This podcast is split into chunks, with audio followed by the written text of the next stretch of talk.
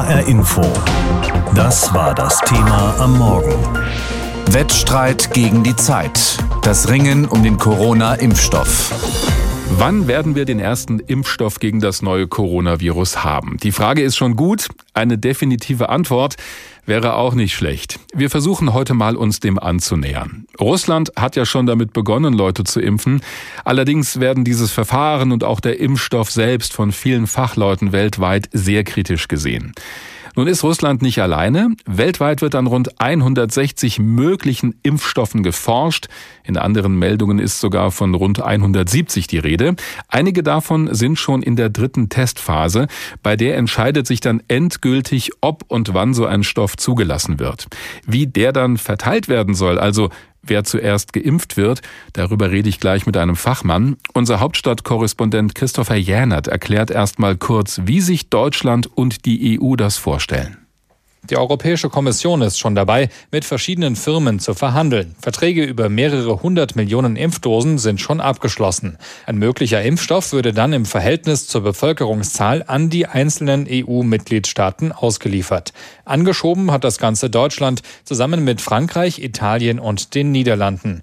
Die Frage ist, welche Firma am Ende wirklich einen Impfstoff hat und wie viel davon dann verfügbar ist. Wichtig ist auch, ein Scheitern ist in der Forschung und Zulassung immer möglich, selbst dann, wenn einige Firmen schon sehr weit fortgeschritten sind. Ganz abgesehen davon würde der Impfstoff wahrscheinlich erstmal gar nicht für alle reichen. Das heißt, es muss priorisiert werden. Sprich, manche würden den Impfstoff früher bekommen, andere müssten warten. Einen Plan dafür soll die Ständige Impfkommission beim Robert Koch Institut ausarbeiten. Der Auftrag dafür sei kürzlich von Gesundheitsminister Spahn gekommen, sagt seine Sprecherin. Er hatte da auch schon gesagt, dass man sicherlich in Richtung Risikogruppen denken wird, sicherlich in Richtung derer, die eben eine besondere Rolle in der Pandemie spielen, wie zum Beispiel Ärzte und Pflegekräfte. Aber wie genau das dann aussehen wird und wie genau das priorisiert wird, das kann ich Ihnen zum jetzigen Zeitpunkt noch nicht sagen. Möglich ist aber auch, dass ein Impfstoff nicht so funktioniert, wie man das jetzt erwartet. Sprich, wenn er zum Beispiel bei Jüngeren besser wirkt als bei älteren Menschen, dann müsste man bei einem Verteilungsplan entsprechend reagieren. Ziel ist in jedem Fall, dass es nicht zu viele schwere Erkrankungen gibt und Todesfälle durch Corona vermieden werden. Wie die Verteilung dann logistisch laufen würde, ist ebenfalls noch unklar. Das Bundesgesundheitsministerium sagt, dass das auch damit zusammenhängt, was für ein Impfstoff letztendlich genau auf den Markt kommt und wie der dann geliefert wird. Ein Plan für die Impfstoffverteilung ist also in der Mache. Zum jetzigen Zeitpunkt ist aber noch sehr viel unklar. Da haben sich sogar mehrere Länder zusammengetan, damit sie auf jeden Fall auch was abbekommen von diesem Impfstoff. Das beobachtet auch Wolfgang Greiner, Professor für Gesundheitsökonomie und Gesundheitsmanagement an der Universität in Bielefeld. Ich habe ihn gefragt, heißt das denn, wer am meisten zahlt, der bekommt am Ende auch die besten Impfstoffe? Das ist zumindest die Absicht derjenigen, die sich da zurzeit schon mal eindecken. Das Problem, was die haben werden, ist, dass natürlich zurzeit keiner sagen kann, welcher dieser vielen Kandidaten, Sie sprachen ja eben von 160 äh, dieser Kandidaten, die da äh, derzeit auf dem Markt sind, eigentlich äh, am Ende wirklich seine Wirksamkeit und Sicherheit zeigen kann. Und da das keiner wissen kann, ist es natürlich so ein bisschen ins Blaue jetzt, solche Verträge zu schließen oder sogar, wie die deutsche Bundesregierung das gemacht hat, in ein Unternehmen äh, sich einzukaufen, um sich so die entsprechenden Impfdosen zu sichern. Auf der anderen Seite klingt es ja positiv, wenn Deutschland sich zum Beispiel an Unternehmen beteiligt, um sich auf jeden Fall einen Impfstoff zu sichern. Ja, es ist eine relativ kurzfristige Denkweise. Also abgesehen davon, dass man nicht weiß, ob man mit dieser Maßnahme überhaupt tatsächlich Impfstoff einkauft, ist das Hauptproblem dabei, dass dann eine Verteilung vor allem nach Zahlungsfähigkeit international äh, vonstatten geht. Das kann man ethisch kritisieren, aber das ist nicht mein Metier. Mein Punkt ist, dass es ökonomisch nicht sinnvoll ist. Nämlich deswegen, weil wenn wir die Pandemie nicht weltweit bekämpfen, und zwar nachhaltig, dann wird sie immer wieder zurückkommen. Es ist absehbar, dass der Impfstoff auch in Deutschland nicht hundertprozentig wirken wird. Und insofern äh, ist immer dann, wenn die Pandemie nicht komplett oder zumindest so besiegt wird, dass sie nicht immer wieder dazu führt, dass neue Herde entstehen, dann wird das auch auf Deutschland zurückschlagen. Abgesehen davon, dass wir eine exportorientierte Nation sind, die natürlich auch in anderen Ländern dann eine entsprechende wirtschaftliche Entwicklung äh, voraussetzt Und das heißt, dass auch dort die Pandemie natürlich entsprechend nachhaltig bekämpft werden muss. Wenn ich Sie richtig verstehe, dann befürchten Sie aber schon, wenn auch aus ökonomischer Sicht, dass sich die Länder, die zum Beispiel das Geld haben, um sich an Unternehmen zu beteiligen, auch zuerst diese Impfstoffe bekommen und andere Länder möglicherweise gar keine haben, zumindest nicht so schnell, und dass dann so ein Ungleichgewicht entsteht auf der Welt. Das ist jetzt schon absehbar. Also genau das ist die Situation, in die wir zurzeit hineinlaufen. Es sind milliardenschwere äh, Verträge bereits geschlossen worden, insbesondere von der US-Regierung, aber auch von äh, europäischen Staaten. Ganz hoffnungsvoll ist, dass es jetzt auch eine internationale Initiative gibt, die heißt COVAX und wird von der äh, WHO vor allem, also von der Weltgesundheitsorganisation administriert. Dort sollen die Industriestaaten einzahlen, um dann eben genau das zu verhindern, was wir eben besprochen haben, dass dieses Ungleichgewicht entsteht und dass gar nichts übrig bleibt für die Länder, die eben solche Verträge derzeit nicht schließen können. Wenn ich Ihren Gedanken aber mal weiterspinne, dann würde das ja bedeuten, dass wir so lange warten müssten, bis genug Impfstoffe für alle Menschen weltweit bereitstehen. Aber in der Zeit, in dieser Wartezeit, breitet sich das Virus ja weiter aus. Wäre es nicht sinnvoller, in bestimmten Ländern schon anzufangen, die halt schneller sind? Nein, ganz sicherlich sollte man nicht warten. Also sobald der Wirkstoff da ist, muss er auch verimpft werden. Mhm. Aber es ist genau wie Sie sagen, das wird nach und nach gehen, zumal ja der Aufbau von neuen äh, Produktionskapazitäten im Impfbereich eigentlich Jahre dauert. Also auch da muss man mal schauen, wo die eigentlich produziert werden und äh, zu welchen Lasten von anderen Impfstoffen das Ganze geht. Das ist ein anderes Thema. Nein, man muss sofort beginnen. Und das bedeutet, dass man genau wie im nationalen Rahmen sich auch international überlegen muss, wie schaffe ich es eigentlich mit knappen Ressourcen möglichst viel Seuche zu bekämpfen? Also das nicht nur im Inland, sondern auch dann irgendwann weltweit, weil es hat ja nur Sinn, wenn alle oder zumindest die meisten irgendwann geimpft sind. Das stimmt, aber solange wir das nicht erreichen, dass alle oder die meisten geimpft sind, muss man sich überlegen, bei welchen Bevölkerungsgruppen, in welchen Ländern es am effektivsten ist, diesen knappen Impfstoff dann einzusetzen. Und dafür werden derzeit schon Modelle versucht aufzulegen, dass man also schaut, welche Wirkung hat es, wenn ich in bestimmten Ländern einzelne Bevölkerungsgruppe, zum Beispiel sehr Alten oder sehr Kranken oder dem, dem Gesundheitspersonal, das Ganze als erstes verimpfe. Das wäre mein Tipp, dass man äh, international beginnen sollte, zunächst das entsprechende Gesundheitspersonal, also pflegerisches Personal, ärztliches Personal zu impfen, und zwar egal, ob sie jetzt in Deutschland sind oder in einem anderen Staat, der vielleicht Rumänien oder sonst etwas weniger Geld hat, um sich da die Impfung zu leisten. Das ist jetzt eine schwierige Frage an den Ökonomen, aber vielleicht haben Sie ja doch irgendeine Hausnummer. Wann glauben Sie, wird die ganz normale Bevölkerung, also Leute wie du und ich, die Impfung bekommen in Deutschland? Ja, das ist tatsächlich keine ökonomische Frage, sondern wirklich eine naturwissenschaftliche. Wir wissen nicht genau, wann ein Impfstoff, erstmal ob ein Impfstoff überhaupt zur Verfügung steht und wenn ja, wann und dann auch wie viele und wie die Produktionskapazitäten dann aufgestellt sind. Es gibt ja sehr unterschiedliche Ansätze auch, wie der Impfstoff dann produziert wird, also als Totimpfstoff, so wie es früher war, oder über gentechnische Methoden. Wenn das funktionieren würde, letzteres, dann würde es zum Beispiel viel schneller gehen.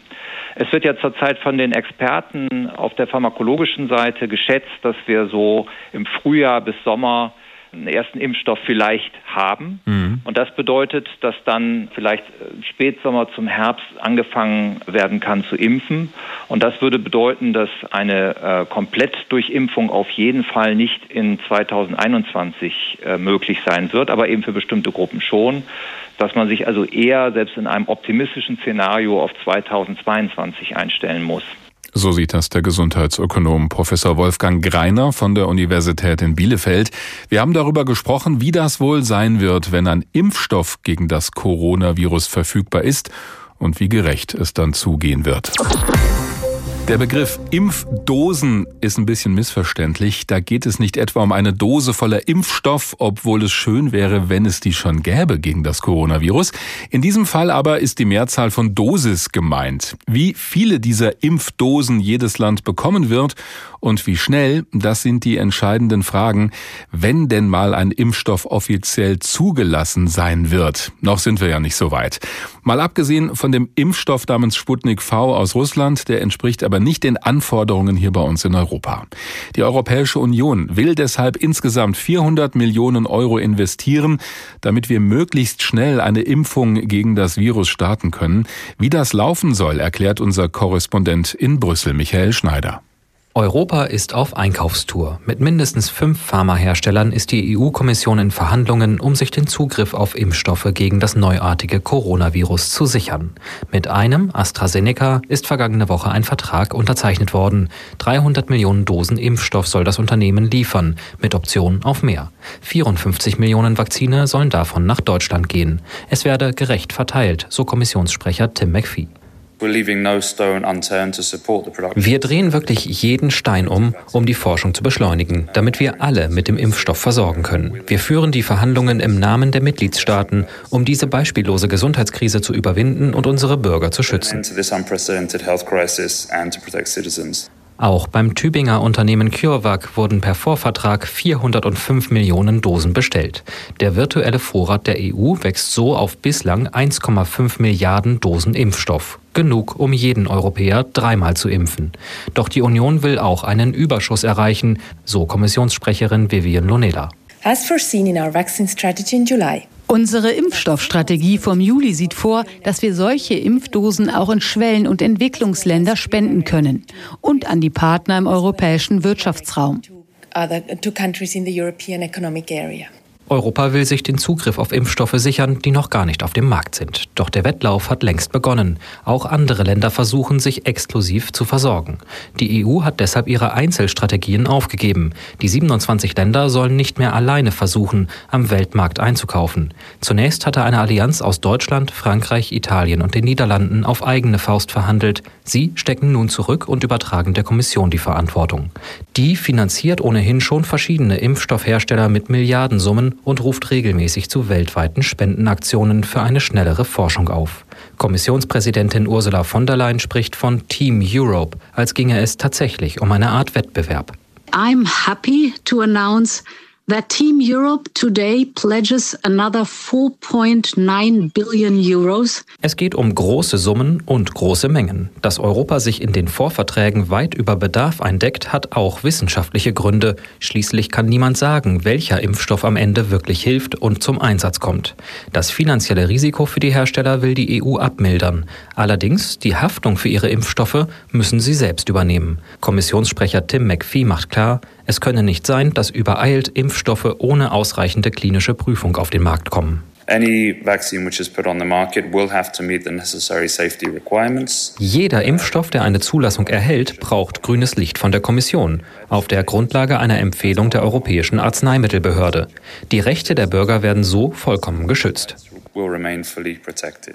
Trotzdem ist Brüssel zuversichtlich, dass es nun sehr schnell gehen kann. Ende des Jahres oder spätestens kommenden Frühling rechnet die EU mit einem wirksamen Impfstoff. Und der dürfte dann auch schnell in großen Mengen verfügbar sein. Die Europäische Union will ganz vorne dabei sein bei der Forschung für einen Impfstoff gegen Corona.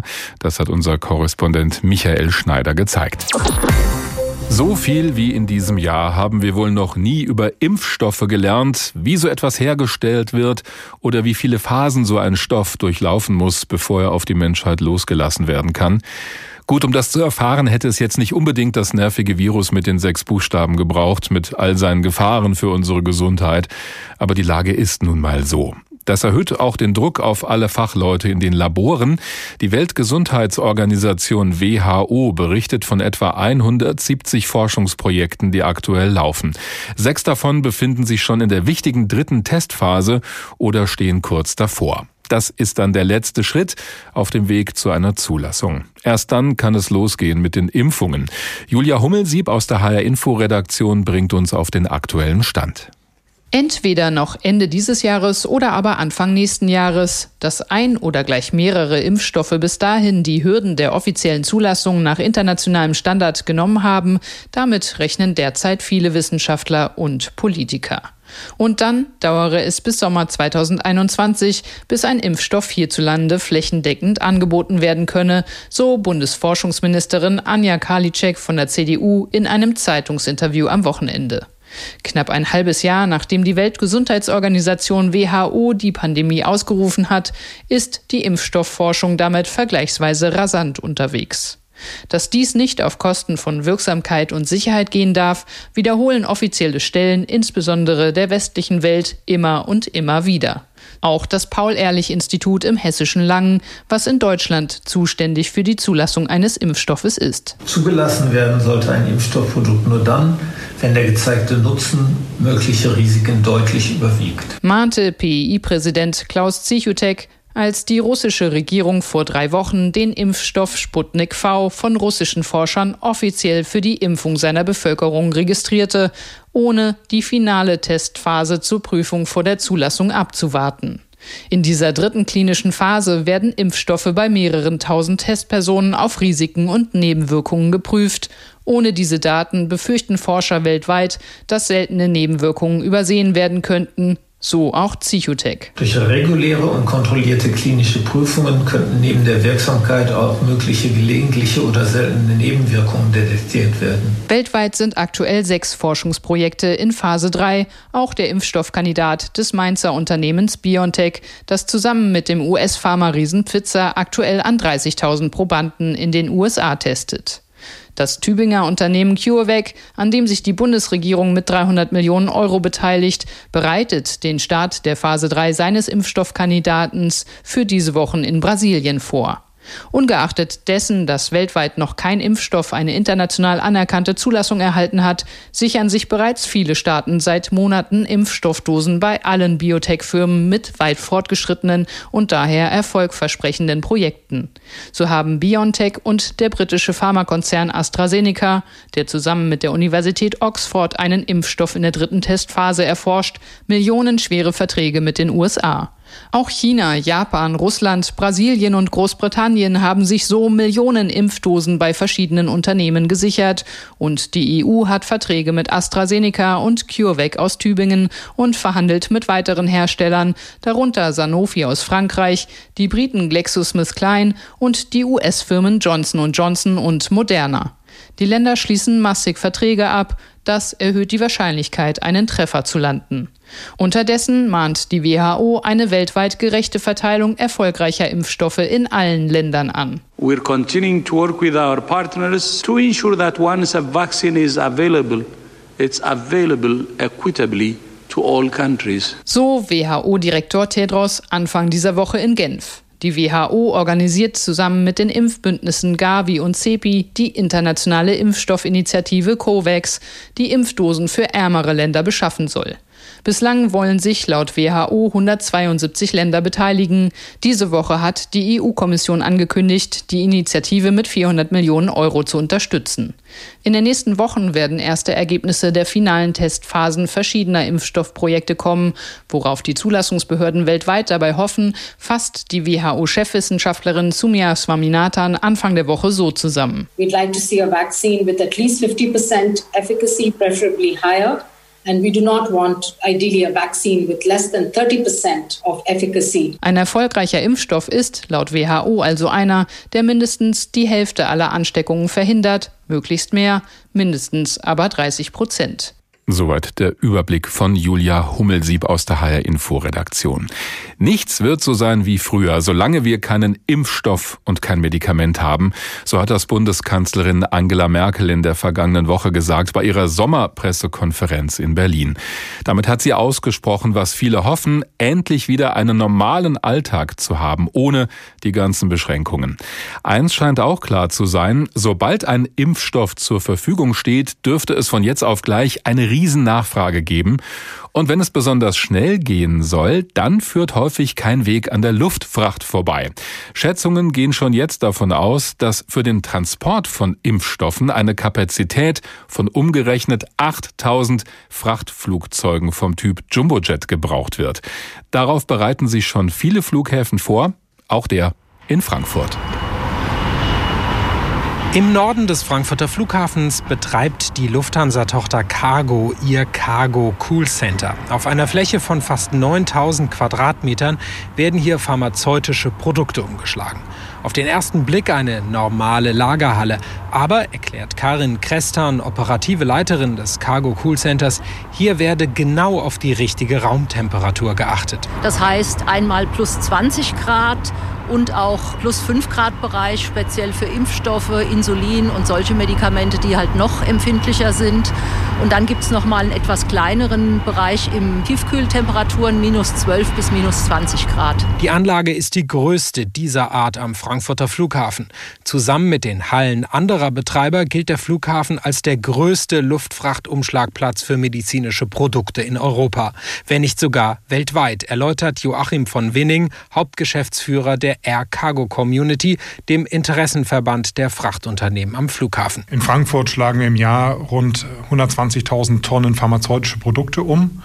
Und das Ganze auf aktuell etwa 12.000 Quadratmeter Pharmahandlingsfläche, das heißt temperierte Fläche, zertifizierte Fläche, die nur für Pharmaprodukte genutzt wird. Weitere 2.000 Quadratmeter sind im Moment im Bau der Umsetzung. Doch nicht nur die speziellen Lagerkapazitäten sind entscheidend, auch der Transport zu den Flugzeugen soll möglichst ohne große Temperaturschwankungen erfolgen. Wir haben schon seit 1996 temperaturgeführte Vorfeldtransporte ursprünglich für Lebendtiere angeschafft, aber sehr schnell auch für alle anderen Produkte, die sehr temperaturempfindlich sind, ähm, eingesetzt. Das bedeutet, dass wir auch auf dem Vorfeld bei minus 30 bis plus 30 Grad transportieren können. Das ist relativ einzigartig. Temperaturgeführte Transporte gibt es weltweit erst so seit 10, 12 Jahren. Wir haben da wahrscheinlich die meiste Erfahrung auch. Noch weiß niemand genau, wann der Transport von Corona-Impfstoffen anläuft und wie viel über Frankfurt transportiert werden wird. Schätzungen gehen vom zweiten Quartal des kommenden Jahres aus. So bereiten sich die Beteiligten auf unterschiedliche Szenarien vor. Bei der Lufthansa Cargo etwa zählt dazu auch die Personalplanung. Karin Krester. Auch hier greifen wieder bestimmte Vorschriften der Pharmaindustrie. Wir dürfen hier in dem Bereich nur speziell ausgebildetes Personal einsetzen und da sind wir jetzt natürlich schon in der Rekrutierung und auch der Ausbildung der Kollegen, sodass wir sicherstellen können, dass jeder, der hier arbeitet, auch wirklich weiß, was er tut und welche Verantwortung er trägt. Insgesamt sieht man sich am Frankfurter Flughafen für den Transport von Corona-Impfstoffen gerüstet. Jetzt muss es nur noch losgehen. Roman Warschauer über die Bedeutung der Luftfracht für die Verteilung eines Impfstoffes gegen Corona, wenn es ihn denn mal gibt. Das Thema lautet heute Morgen Wettstreit gegen die Zeit, das Ringen um den Corona-Impfstoff. Ja, weltweit forschen nämlich Pharmaunternehmen und Universitäten an einem solchen Impfstoff. Zwei deutsche Kandidaten sind dabei recht hoffnungsvoll, nämlich CureVac in Tübingen und BioNTech in Mainz. Sie stellen ihre Impfstoffe bereits millionenfach her, in der Hoffnung, dass auch die dritte und entscheidende Testphase positiv verläuft. Wenn die Zulassung erreicht wird, könnte es also gleich losgehen. Aber so viel steht schon mal fest, es wird am Anfang nicht genug für alle sein. Wie also damit umgehen? Darüber will ich jetzt mit Professor Thomas Mertens reden. Er ist Vorsitzender der Impfkommission beim Robert Koch Institut. Ich will am Anfang mal eine Frage stellen, die wahrscheinlich alle umtreibt und naja, vielleicht haben Sie das große Geheimnis, das Sie jetzt gerade hier bei uns lüften werden. Wann gibt es den Impfstoff? Ja, das Geheimnis kann ich Ihnen nicht lüften. Das Problem ist, und Sie haben das ja richtig gesagt, dass die entscheidenden Phase 3 Studien alle laufen und davon hängt es ja ab, ob man nun weiß, dass der Impfstoff ausreichend sicher und wirksam ist. Und wir wissen es derzeit alle nicht. Und insofern muss man einfach etwas Geduld haben, bis diese Phase 3 Studienergebnisse vorliegen oder zumindest die ersten Ergebnisse vorliegen. Aber Sie haben es auch gesagt, wir gehen davon aus, dass einer oder mehrere Impfstoffe Anfang kommenden Jahres zugelassen werden können. Und dann wird man in der Situation sein, dass es sicher nicht gleich genug Impfstoffe für alle gibt. Und die Frage, die Sie gestellt haben, ist auch völlig richtig, nämlich die, wie geht man dann vor? Die STIKO ist per Gesetz dazu aufgefordert, hierfür eine Empfehlung zu erarbeiten. Und zunächst ist es wichtig, das Ziel zu definieren. Das Ziel ist ganz klar. Der Impfstoff muss so eingesetzt werden, dass möglichst viele Erkrankungen und Todesfälle durch den Impfstoff verhindert werden, auch wenn es eben nicht am Anfang Impfstoff für alle gibt. Die Frage, wie man das am besten macht, das ist in der Tat nicht ganz leicht zu beantworten. Das hängt auch wiederum davon ab, wie der Impfstoff funktioniert, ob er zum Beispiel in allen Altersgruppen, also bei Jungen und Alten, gleichmäßig wirkt oder eben nicht gleichmäßig wirkt. Und alle diese Dinge die versuchen wir als STIKO jetzt derzeit zu sammeln, alle Ergebnisse zu sammeln. Parallel dazu wird ein sogenanntes mathematisches Modell erarbeitet, das uns helfen kann zu erkennen, welche Maßnahme welchen Effekt hat. Das heißt also, wenn man welche Gruppe impft, was das für einen Effekt auf das eingangs genannte Ziel, nämlich die Verhinderung von Erkrankungen und Todesfällen hat. Es ist außerdem natürlich klar, dass der Impfstoff auch dazu eingesetzt werden muss, um die medizinische Versorgung sicherzustellen und muss auch natürlich für Menschengruppen zur Verfügung stehen, die berufsbedingt ein besonderes Risiko für Infektion haben. Wenn ich Sie mal kurz unterbrechen darf, es heißt ja auch, dass, dass, dass ethische Aspekte genau. auch dabei wichtig sein äh, und wichtig sind. Was sind denn das für ethische Aspekte aus Ihrer Sicht? Naja, das, der einfachste ethische Aspekt ist, dass die genannten Gründe und Ziele vorrangig für die Empfehlung sind und dass es nicht darum gehen kann, dass jemand besseren oder leichteren Zugang zum Impfstoff hat. Also es geht genau darum, dass es eine möglichst gute Gerechtigkeit bei der Verteilung des Impfstoffes unter dem angegebenen Ziel gibt. Und ich denke, das wird sich auch leisten lassen. Sollte ein Impfstoff auf den Markt kommen, wollen eben sicherlich viele möglichst schnell eben geimpft werden. Wie läuft denn dann die Verteilung an die Ärztinnen und Ärzte, um die von Ihnen gewählte Priorisierung einzuhalten? Das ist in der Tat eine Frage, die jetzt wiederum nicht Frage der STIKO ist, die aber sehr wichtig ist. Und ich glaube, daran arbeiten verschiedene Institutionen. Sie müssen daran denken, dass in Deutschland ja durch unsere föderale Situation die Gesundheitsfragen eigentlich Länderangelegenheiten sind. Und im Augenblick werden genau diese Fragen diskutiert, nämlich wer impft. Das ist ja mal die erste Frage, nämlich sind es die niedergelassenen Ärzte oder sind es unter Umständen Impfstellen im öffentlichen Gesundheitssystem? Also nehmen wir die Gesundheitsämter. Diese Fragen sind meiner Ansicht, meiner Kenntnis nach derzeit nicht abschließend geklärt, aber daran wird gearbeitet. Also die Frage, wer genau impft und wie der Impfstoff nachher verteilt werden muss, das ist eine Frage, die auf der Ebene der Gesundheitspolitik derzeit geklärt und entschieden werden muss. Lassen Sie uns noch kurz über die Kosten reden. Ist denn schon festgelegt oder zumindest absehbar, wie hoch die Kosten sind? Wer die Kosten auch trägt bei einer Impfung? Übernehmen das die Krankenkassen zum Beispiel? Nein, also das ist nicht klar, was die Impfstoffe kosten werden. Und auch da ist Ihre Frage richtig, aber die Antwort nicht klar. Das hängt eben auch davon ab, ob die Versorgung mit dem Impfstoff über unser normales Gesundheitsversorgungssystem läuft, also über die Krankenkassen und über die Ärzte. Dann wird natürlich der Impfstoff von den Krankenkassen bezahlt werden letztendlich. Und dazu ist übrigens auch diese Empfehlung der STIKO notwendig, denn die STIKO-Empfehlung ist für den normalen Ablauf eine Voraussetzung für die Erstattung durch die Krankenkassen. Aber es kann auch sein, dass das Ganze zentralisiert ablaufen wird. Und dann weiß ich nicht ganz genau, wie dann die Mittelflüsse, sprich die Bezahlungsflüsse sein werden. Aber auf jeden Fall kann man davon ausgehen, wenn es einen wirksamen, sicheren Impfstoff gibt, der zugelassen ist und wenn es dann auch eine entsprechende Empfehlung für die Priorisierung, wie Sie sagen, gegeben hat, dann wird auch dieser Impfstoff bezahlt werden. Also ich glaube, da braucht man jetzt nicht mit Problemen zu rechnen. Wenn ein Impfstoff gegen das Coronavirus auf dem Markt ist, wie wird er dann verteilt? Darüber habe ich mit Professor Thomas Mertens gesprochen, dem Vorsitzenden der Impfkommission beim Robert Koch Institut. Vielen Dank und gutes Gelingen. Und äh, das ist auch unser Thema heute Morgen. Wir haben es genannt, Wettstreit gegen die Zeit, das Ringen um den Corona-Impfstoff. HR Info. Das Thema. Wer es hört, hat mehr zu sagen.